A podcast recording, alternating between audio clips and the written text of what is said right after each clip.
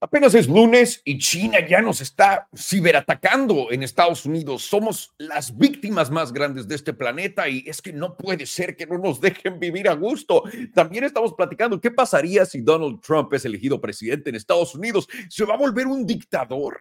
Y vamos a cerrar simplemente con una visión de mercado esta semana porque las cosas se están poniendo muy interesante en todas las bolsas, en cripto, en todos lados, sobre todo con el oro, eh, eh, etcétera. Entonces, vamos a empezar desde el principio. El día de hoy vengo vestido muy a la Pato Over. No sé si lo puedan ver. Ahí está, claro que sí, cómo de que no. Es un placer estar con ustedes una vez más. Bienvenidos a Nadie Me Preguntó, el podcast donde les cuento absolutamente todas las tonterías que nadie me preguntó. Pero ¿por qué les cuento estas tonterías? Para que no nos vean la cara de pendejos. Lo hicieron una vez, no lo volverán a hacer jamás. Me llamo Alejandro Salmón y demos inicio a este Nadie Me Preguntó. Quiero abrir con los ciberataques de China.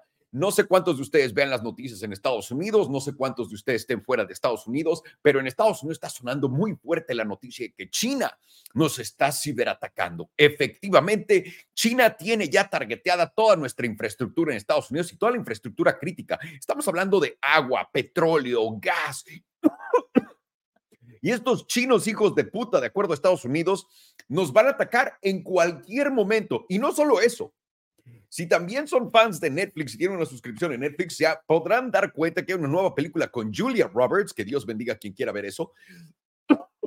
Disculpe, me tragué saliva del lado mal contrario. Este, no sé si vean Netflix o no, pero Julia Roberts tiene una nueva película en Netflix que se trata de un ciberataque y el trailer, tienen que verlo de verdad, son Teslas Llega Julia Roberts en su camioneta con su familia, se estacionan y hay puro Tesla blanco. Además, todos son blancos para tirarme en cara que es la opción más barata. Pues sí, nos ahorramos la pintura. todos los que lo compramos blanco. Pero ponen todos estos Teslas modelos 3 blancos en una hilerita y de la nada en lo que está Julia Roberts, de repente viene otro modelo 3 hecho la madre y se da cuenta Julia Roberts. Oh no, nadie está manejando ese Tesla y el Tesla viene solo, se suben todos al coche y el Tesla choca contra los demás coches. Y luego empiezan a venir más y empieza el escape porque hackearon a todos los Teslas y a todo Estados Unidos y ahora nos están aventando todo automáticamente. Esta es una noticia muy sonada en todos lados, pero quiero recordarle a todos ustedes antes de que nos metan el miedo, uno, hay una inyección grande de capital al mercado que está entrando por la liquidez masiva que hay alrededor del mundo. ¿Ok? Entonces, cuando te tiran malas noticias para espantarte, normalmente el mercado va a subir más, por más peligroso que se vea. Mínimo es lo que hemos aprendido en estos últimos años que hemos estado aquí todos juntos y es lo que parece. Estados Unidos está aferrado aferrado a vendernos de que China nos quiere atacar, que viene una guerra contra China, que estamos eh, eh, justamente en un momento crítico donde China y la narrativa de esto en todas nuestras noticieros profesionales, obviamente en Fox, en, en lugares donde claramente todo el mundo dice la verdad, nos están contando que China se está preparando para un conflicto contra Estados Unidos y que nos van a hackear aquí en casa y nos van a deshacer todo si es que nosotros nos metemos contra China o si es que China se quiere buscar una guerra contra nosotros y nos quiere agarrar de la nada, porque ya saben cómo China, el bélico que nunca se ha ido a una guerra, tiene ganas de irse a guerra con Estados Unidos. Esta noticia es la cosa más tonta del mundo. Claro que somos hackeados, claro que hay diferentes grupos en todas las naciones que nos están hackeando, pero voy a regresar una vez más a mi punto más clave. Y ese es, si Estados Unidos tiene el presupuesto militar más potente de todo el planeta, ¿cómo es que países que no tienen un presupuesto así, no tienen la ingeniería, no tienen la, eh, ¿cómo se dice? La habilidad de pensar como nosotros, ¿cómo es que ellos nos van a hackear a nosotros sin que nosotros podamos hacer nada de esto?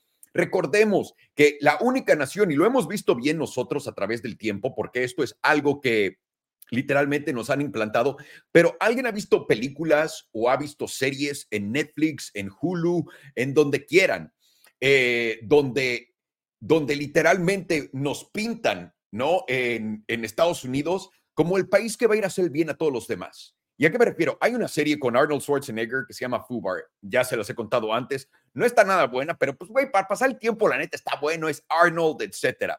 Pero en esta serie, Arnold pertenece a un departamento que nadie sabe, creo que es la CIA, pero es algo secreto. Y su hija también es un agente secreto dentro de la misma organización y ninguno de los dos sabe que los dos están en la misma organización. Ahora, no les voy a hacer el cuento largo. Lo que pasa en este show es Arnold Schwarzenegger va a todos los diferentes países del mundo sin permiso de ningún gobierno, de ninguno, de absolutamente ningún gobierno, se mete, mata a la mitad del mundo, que todos son malos según esto, y de ahí se va. Y dice que ese es el trabajo de Estados Unidos. Y yo creo que eso revela una verdad muy grande. Estados Unidos tiene el sistema expiatorio más potente en contra de sus propios ciudadanos y ahora que la inteligencia artificial se está poniendo buena, ¿qué les puedo decir? No les puedo explicar a toda la gente, por ejemplo, que traía cripto, que nunca ha declarado su cripto en Estados Unidos, a la gente que tiene negocios que nunca han declarado, van a encontrar todo, absolutamente todo de ti. Te van a mandar una cartita diciéndole que les debes dinero ya. Y eso es a lo que se dedica Estados Unidos, pero no solo contra sus ciudadanos, lo hacemos en todo el mundo.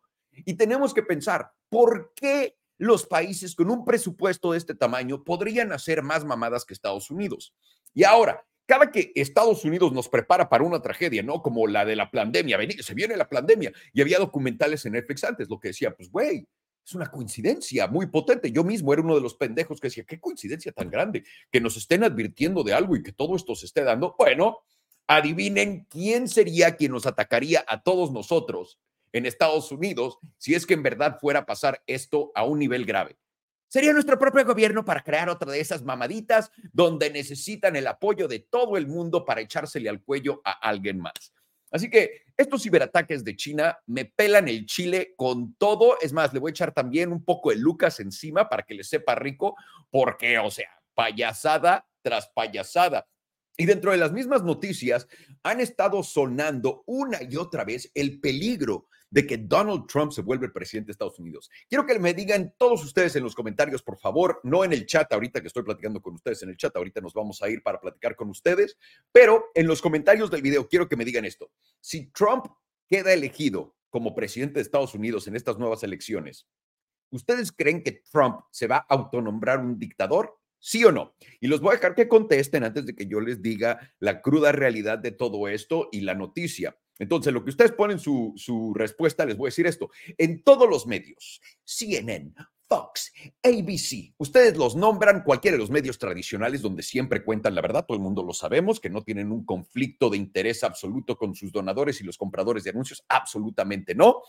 Todos estos noticieros nos están diciendo en diferentes cápsulas, en diferentes formas, que Donald Trump es un dictador y es un dictador y va, se va a convertir en un dictador peor que Mussolini y peor que Hitler. Y que no lo dudan, pero ni siquiera un por ciento, que esa es la realidad, que Trump es un fascista, que Trump es Mussolini, que Trump es Hitler y todos los malos que han existido en este planeta. Cuando la realidad de todo esto es que Estados Unidos la cagó. Y esto lo hemos platicado mil veces. Estados Unidos la cagó atacando a Trump en la forma en la que lo están atacando, lo están haciendo ver como un mártir y le están dando fuerza, sobre todo cuando nuestra presidencia en Estados Unidos es un chiste. Discúlpenme, presidente Biden debería estar, honestamente, ya no voy a hacer chistes, debería estar en su casa descansando porque tiene muchos problemas de salud el tío, donde no puede, imagínate, ¿tú dejarías que Biden cuidara a tu abuelita que se está muriendo una noche? Yo no. O sea, se muere. De 100, 100 se muere. No hay forma alguna. El tío no sabe dónde está, no sabe lo que está pasando. Claramente no es el líder de nuestro país, que eso todo el mundo lo sabemos. Obviamente este país se mueve por esas deliciosas donaciones que le llamamos lobbying en Estados Unidos, donde hicimos eh, eh, sobornos legales, ¿no? Y pues los que mandan son los jefes, los que pagan esos sobornos para que el tío llegue ahí para crear todas las restricciones que están creando en contra de la gente, ¿no? ¿Cuál es el problema más grande que tienen? El problema más grande que tienen es Donald Trump. Donald Trump no apoya del todo al, complejo militar gringo. Claro que lo apoya porque vendió muchísimas armas y también le vendió muchísimas armas a Siria y a todo ese lado del mundo que ahorita está en conflicto. Pero Trump no fue el que empujó para que tengamos más guerras. Trump fue con el, con el tío de Corea del Norte para ver qué pedo. Trump es cuates con Putin y yo sé que todos ustedes o que la gran mayoría de la gente cree que es el hombre más malvado del mundo y que Xi Jinping también y que todos estos, todos ellos son una bola de hijo de puta. Ahora, no estoy diciendo que sean mejores que nuestros presidentes, pero no hay diferencia alguna entre lo que están haciendo allá o acá. Nos están vendiendo que Trump se va a volver un dictador cuando tenemos una, esto es una, ah, eh, eh, eh, vivimos en una dictaduría. Damas caballeros, no sé si se dice así en español. Vivimos en un dictatorship en este momento. Y la razón por qué lo digo es porque no existe la libertad de expresión. Están viendo cómo están intentando censurar a Elon Musk también. Esto se ve muy mal. Yo creo que la gente no se da cuenta de lo que está diciendo cuando Bob Iger y todos estos mega, mega magnates de diferentes empresas se van en contra de X porque hay libertad de expresión en X, te están diciendo, yo quiero que tú leas lo que yo te estoy diciendo y nada más. No puede haber debates, no puede haber palabras, no puede haber discusión, no podemos tener un diálogo libre y tranquilo entre todos. No, tiene que ser lo que yo te diga o no, no hay dinero. Y ahí es donde te das cuenta en verdad lo que estamos, eh, eh, eh, en la situación en la que estamos. A través de toda la pandemia y antes, empezaron a, a hacer todo esto. Y se acuerdan, con los que ustedes, de todos ustedes que hayan visto emprendeduros desde el principio, en Emprendeduros, nosotros les habíamos dicho antes que varios que China, Rusia y todos ellos estaban trabajando juntos. Sonaba como una teoría de conspiración. Pero también, y más, en mi opinión, más importante, les contamos que había una razón muy extraña por la que todo el gobierno se estaba juntando con todos los megatech eh, moguls, todos los, los magnates de tecnología en Estados Unidos. ¿Cuál habrá sido esa razón? ¿Cuál hubiera sido la razón por la que eso pasó, para que pudieran censurar a todo el mundo. Y esto lo vimos desde el principio de COVID y no entendíamos por qué. Pero la realidad fue, pusieron eh, inteligencia artificial y cerraron todas las puertas donde pudiéramos tener una plática tranquila, donde si la gente se fuera a quejar de algo, digamos, no, pues es que mi tía la, le dieron el piquete y pues se murió. No puedes platicar de eso, no puedes decir eso porque instantáneamente eres un hijo de puta conspiranoico y te tienes que ir a comer mierda. Y también lo que han hecho a través del tiempo han podido lograr llamar a cualquiera que llamen su mierda y que les diga, güey, te estás pasando de verga, conspiranoicos. Es conspiranoico creer todo esto. Cuando cada una tras otra, tras otra, tras otra, tras otra, resulta ser una realidad gigantesca. La realidad de esto es muy sencilla. Las empresas más grandes del mundo en Estados Unidos controlan Estados Unidos. Y en estas empresas, por ejemplo, digamos, Walmart, ¿no? Que es un ejemplo muy sencillo de ver, ha destruido todos los negocios chicos y medianos de papá y de mamá que tenían su perretería, que tenían sus tienditas, que tenían el comedor, todas estas cosas, y han consolidado todo ese dinero ellos y han ganado. Lo que están creando en este momento son simplemente barreras de entrada. Están tapando a cualquiera que pueda llegar de la nada. Y uno de los mejores ejemplos es lo que le hicieron a CZ de Binance, porque Binance logró crear un banco internacional descentralizado y ahí fueron, pero absolutamente con todo, porque Jamie Dimon no le dio permiso a absolutamente nadie de crear un banco de la nada. Entonces, el poder sigue siempre pidiendo más poder y requiriendo más poder.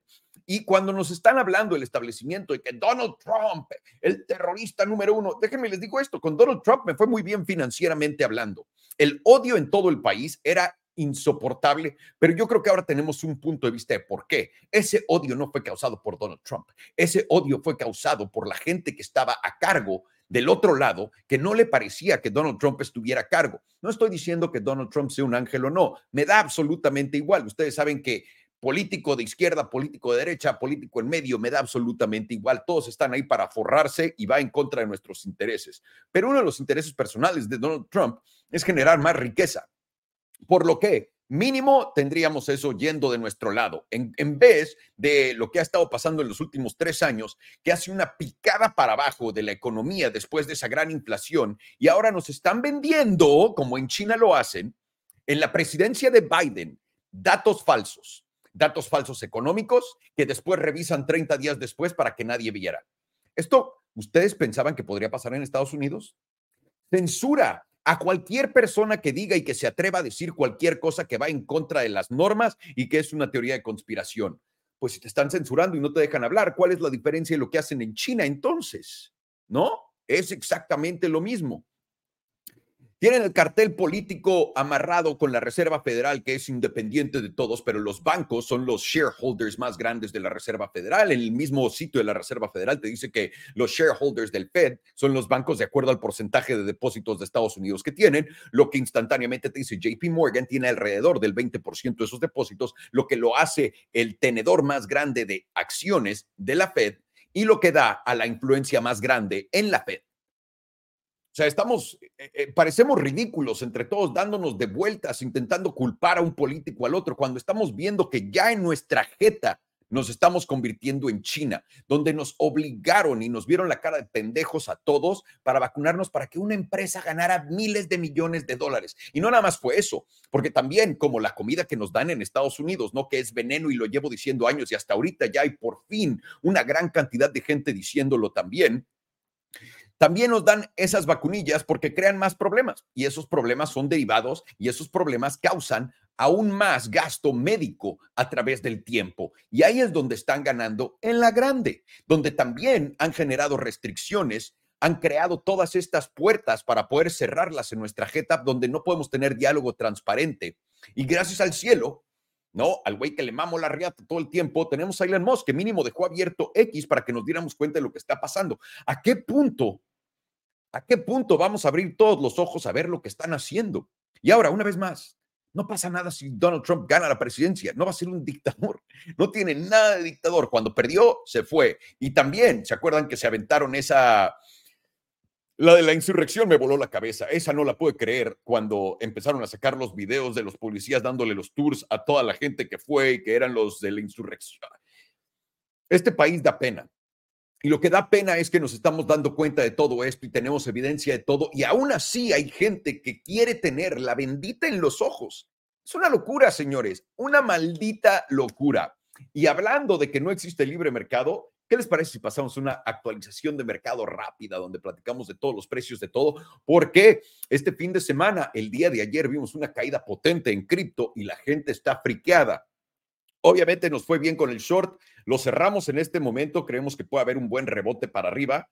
Eh, le ganamos 16%, solamente nos dio chance de dos entradas, metimos solamente 3 mil dólares, entonces le sacamos 16% a nuestros 3 mil dólares en seis días. No me voy a ir enojado, no estoy tampoco de, uh, me saqué la lotería, nos llevamos nada, 500 dolaritos por acá, pero esperemos que podamos volver a reentrar si es que no se ha dado la vuelta por completo el mercado. Pero en fin, vamos a la tabla, dama y caballero, y ahorita vamos a las preguntas con todos ustedes y todos los que me están escuchando. Voy a intentar eh, contárselas lo más posible, lo, lo mejor posible. Venga, tenemos esta, esta ah, gráfica, estoy en diario. Todo cripto a mí me gusta tradear en diario. Cualquier timeline que es más corto, cuatro, ocho, dos horas, da demasiadas señales que alcistas para abajo, que todo. La diaria para mí es la mejor. Ahora, esta es una línea que no mucha gente tenía eh, dibujada, que yo sí la tengo, que viene desde aquí abajo, ¿ok? Viene de este punto pivote, toca toda esta liquidez y viene hasta aquí arriba. Y como pueden ver, ese fue donde tocó la resistencia. Eh, en los 44 mil dólares. En los 44 mil dólares, una vez más, me dieron ganas de poner el short. ¿Por qué? Porque el movimiento ha sido tan fuerte desde abajo, quiero que lo vean, desde aquí abajo, desde los 26 mil hasta los 44 500, el movimiento no ha tenido tiempo de respirar, de hacer nada. Y como todo, la tabla eh, eh, es como gente y tienes que verlo como un maratonista corriendo en picada para arriba y no cansándose. A cierto punto se va a tener que cansar y va a tener que tomar un descanso. Y eso es básicamente lo que estamos viendo en este momento en el mercado de cripto. Ahora, ¿esta va a ser el principio de la bajada grande? No, no estoy aquí para contarles si sí, si no, pero mínimo en este mismo movimiento, lo que yo estoy viendo en mi gráfico es que probablemente vayamos a rebotar aquí para subir una vez más e intentar romper esto. ¿Lo vamos a poder romper? Una vez más, no tengo ni idea. Me gusta jugar con niveles sencillos. Y otra cosa también que me he dado cuenta en la que me he podido desarrollar una buena habilidad de, en el mercado para meterle es justamente aquí, y vean las fechas, ¿ok? Justamente aquí fue el conflicto de Israel. Cuando les dije, cripto, la bolsa, absolutamente todo se va a dar una vuelta para arriba y yo entré. Yo vendí de mi entrada de aquí Bitcoin en 38. Mi entrada aquí fue en, no, no fue aquí, fue en los 20, me parece que eran 28,400, entonces por aquí. Yo vendí en los 38, ¿dónde están los 38? Por aquí. Me llevé un 35% de ganancia en 41 días. No me voy a pelear con eso. Y ahora de aquí arriba, apostamos muy poco a la bajada y le dimos a la bajada. Solamente estamos jugando con niveles de resistencia y soporte, señores. No estamos intentando hacer nada loco, solamente nos damos cuenta dónde está pasando la liquidez y el momentum. Y yo creo que más que todo, lo que nos da una muy buena idea del fervor del mercado es la gente porque cuando dijimos que íbamos a tirar el short, todo el mundo dijo que estábamos locos. Y cuando todo el mundo va contrario y tiene la misma opinión, normalmente están mal, porque los fondos les están encargados de quitarle el dinero a toda esa gente. Y si los fondos están haciendo lo contrario que toda esa gente para quitarles dinero, tenía toda la lógica del mundo. Yo creo que los mismos tipos de movimientos estamos viendo en todo cripto. Aquí les dejo la tabla de Ethereum también. Pueden ver que Ethereum no ha tenido una subida parabólica como la que ha tenido Bitcoin, pero llegó a tocar el punto más alto de este canal en los 2360, se dio una vuelta para abajo. Ahora, es el fin de todo esto. Les digo, no hay todavía nada que nos diga que el movimiento se acabó. Mismo Solana intentó irse a la parte más baja del canal, intentó rebotar, pero Solana puede que tenga todavía más upside por ahí de los 80 dólares, en mi opinión. Ahora, cosas importantes. El dólar. El dólar está en 104.85. Este es un nivel muy importante y pueden ver por qué es un nivel importante. Pasa por toda esta liquidez, pasa por toda esta liquidez, por lo que va a ser una muy buena zona de resistencia como lo fue aquí y aquí, o también de soporte como lo fue justamente antes en esta zona. Entonces, tenemos que esperar, como siempre, somos buenos traders o nos las damos de nalgas de que somos buenos traders, tenemos que esperar a que el movimiento se dé, porque muy probablemente el dólar sigue haciendo altos más, eh, sigue haciendo bajos más altos en una movida para arriba, lo que lo hace ver probablemente eh, alcista. Hemos tenido este movimiento aquí abajo en, esta, en este trend line, este movimiento aquí abajo donde ya hemos visto que comparte, por lo que probablemente el dólar, por más que llegue a bajar, estamos hablando del 102.9, ¿ok? Esto es algo importante porque este es el rango en el que va a jugar, pero si sigue subiendo, muy probablemente cripto vaya a empezar a ver caídas. Entonces, tengamos un ojo aquí. Vamos a lo siguiente que es importante para mí y eso es el oro. ¿Por qué el oro? El oro está en un nivel crítico. Yo les había dicho, tenemos un blow of top en el oro. ¿Qué quiere decir un blow of top? Cuando tienes una fase que hace ¡pum! un movimiento súper brusco, pero inmediatamente se revierte.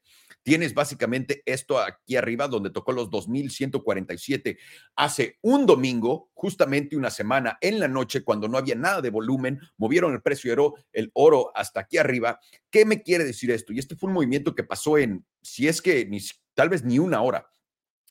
Eh, ¿Qué me hace pensar esto? Que aquí ya distribuyeron a toda la gente que quería y que estaba comprando, empezaron a distribuirle a la gente. Yo les he dicho, todo el mundo está esperando que el oro se vaya a 2.500, 3.000. Yo nunca he visto, nunca, nunca, ninguna sola vez, un movimiento que vaya acompañado donde toda la gente está diciendo, va para arriba, va para arriba, va para arriba. Y todos los analistas siguen diciendo que va para arriba. Y aquí es donde a eso a mí me preocupa, porque todos los analistas que están viendo esto me están contando que han sido fans del oro por no sé cuántos años y todos tienen la misma opinión. Nadie la ve en la contraria. Y a mí eso me vuela la cabeza. Yo le había dicho a Sergio después de esto que el oro muy probablemente fuera a tocar los 1993, lo hizo. Mi siguiente margen para el oro, si llega a cerrar justo donde está, en 1981, mi siguiente target para el oro, 1940. Y de ahí vamos a ver si puede aguantar eso. Si no aguanta esta línea, muy probablemente revisitemos los 1850-ish, 60, ¿ok? Esto sería, es algo que podría ser preocupante para varios porque recuerden, el oro te dice antes que todo de, hey, algo está petando, algo se está yendo al culo. Y eso también va de la mano junto con la actividad que hemos visto en los bonos. 10 años, mi favorito. Vean por lo que falló mi, bueno, sí llegó a tocar esto, pero vean, no fue nada por lo que me falló mi target por acá y de ahí se dio un rebote a la alza. Ahora, el bono de 10 años ha tenido una caída potentísima. Del 5% llegó a tocar el 4.1%. Esto no es normal. Este tipo de bajadones no es nada normal. Obviamente se está buscando un rebote. Nada cae derecho y nada sube derecho. Recuerden, tenemos que tener la analogía de cómo vas cansándote a través de correr más y más y más y tiene que haber un punto de donde eh, te, eh, estás exhausto. Y lo mismo pasa con el precio. Ahora, probablemente aquí donde estemos no vamos a pasar de los 4.3% en total en el 10 años. El 30 años tuvo el mismo tipo de caída, ahí sí tocó mi blanco, pero tranquilo. Tuvimos una caída del 5.1% hasta el 4.2%. De nuevo, estos son movimientos que normalmente no se dan y esto es deuda a largo plazo. ¿Qué podemos esperar? Básicamente tenemos que esperarnos a ver qué es lo que nos va a decir, porque recuerden que esta semana sale la Reserva Federal a contarnos a todos las mamadas que quieren hacernos a todos pensar y cómo quieren que actuemos, aunque es irrelevante a este punto, la economía ya está en camino a hacer lo que tiene que hacer. Ok, bueno, un año, perdió un, un, nivel crítico y está bajando. Recuerden, puede que se venga la inversión de los bonos y la inversión de los bonos es justamente cuando regresa, se desinvierte, es cuando normalmente vemos la recesión caer después. Oficialmente, en mi opinión, estamos en una recesión que está haciendo rollouts, porque son diferentes sectores de la economía que están tocando recesión poco a poco, uno por uno, y llevándoselos uno por uno. No es algo que está abatiendo a todo el mundo al mismo tiempo. Entonces, eso es lo que veo con los bonos. Y para seguir la tendencia, veo al mercado que quiere seguir subiendo, pero el, el mercado, eh, el mercado normalmente eh, el mercado normalmente hace eso y les he puesto la libra y también este, el euro. Cuando estamos viendo al euro y la libra bajar, normalmente el mercado quiere corregir.